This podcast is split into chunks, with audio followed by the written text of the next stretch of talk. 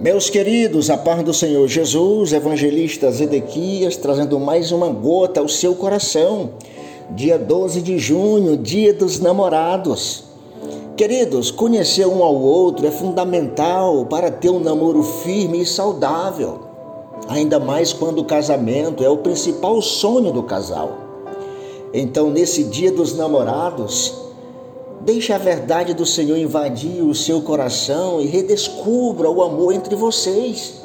Não deixe momentos circunstanciais atrapalhar essa união perfeita que Deus uniu, que Deus o abençoou. Há um ditado chinês que diz que devemos abrir os olhos antes do casamento e depois fechá-los. Só que hoje é diferente, querido. Muitas pessoas parecem fechar os olhos durante o namoro e depois do casamento sofre de insônia e vive não apenas com os olhos abertos, mas carregando uma grande lupa, tentando descobrir aquilo que não existe no relacionamento. Querido, o namoro é uma experiência de adequação e teste.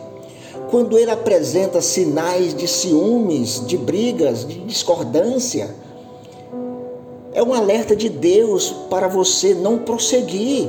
Tampar os ouvidos a estes sinais é fazer uma viagem rumo ao desastre, querido. É uma consumada loucura viver uma viagem sem observar os sinais à beira da estrada. Isso seria pôr a sua vida em risco e a dos outros em perigos. Você não é uma ilha. Quando você caminha para o casamento, você tem que estar atento aos sinais que Deus coloca na sua vida. E se você não atentar para esses sinais, vai produzir sofrimento para você, para a sua família e as gerações posteiras. Contudo, o que significa dizer que os homens são despertados pelo que vê. Então não deixe as circunstâncias abalar momentos é, a dois. Eu sei que vivemos em um tempo de relacionamento descartáveis.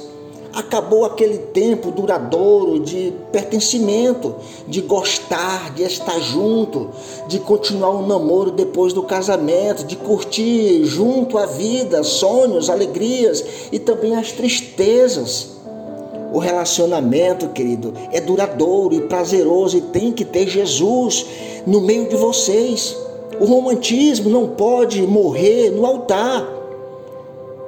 Aquele mesmo momento de alegria, de gozo e de romantismo que vocês tinham no namoro, no noivado, tem que permanecer no casamento. Então aproveite esse momento abençoado que é um dia propício para você declarar o seu amor ao seu amor, à sua cara metade. Então Aproveite o hoje para dizer que a ama, para dizer que a perdoa.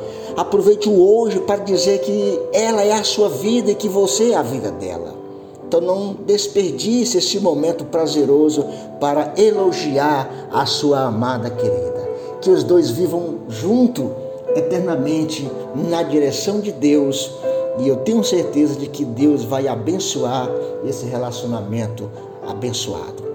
Porque a Bíblia diz Aonde Deus está, abundância de alegria. Então leve Deus para o casamento de vocês, para o namoro de vocês.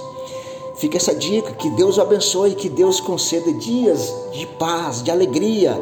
Essa é mais uma gota de esperança ao seu coração com o evangelista Zedequias.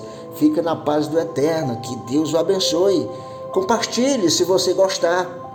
E não se esqueça de inscrever-se no canal